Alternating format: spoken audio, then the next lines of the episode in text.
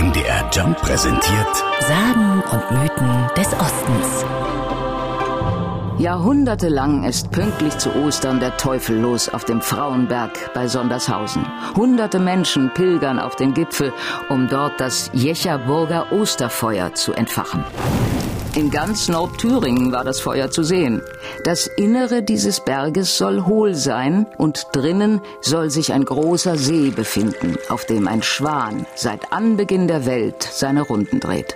Im Schnabel hat er einen goldenen Ring. So geht die Sage vom Schwan im Frauenberge, erzählt Hobbyhistoriker Michael Schulze aus Sondershausen. Wenn dieser Schwan den Ring einmal fallen lassen sollte, ist schlagartig alle Zeit vorbei der Welt und die Welt wird untergehen. So wurde uns die Sache von unseren Großeltern überliefert. Glücklicherweise ist der Schwan bis heute nicht gestört worden. Nicht auszudenken, was sonst passiert wäre.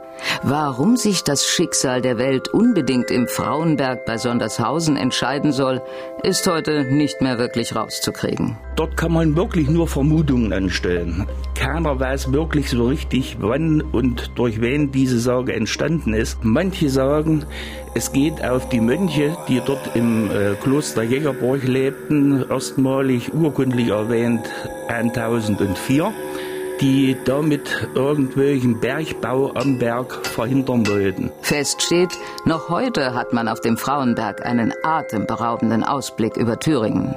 Bei klarem Wetter schaut man vom Inselsberg über den Thüringer Wald bis zum Brocken. Und die Sage vom Schwan im Frauenberg erzählen noch heute die Großeltern ihren Enkeln. Sagen und Mythen des Ostens. MDR Jump.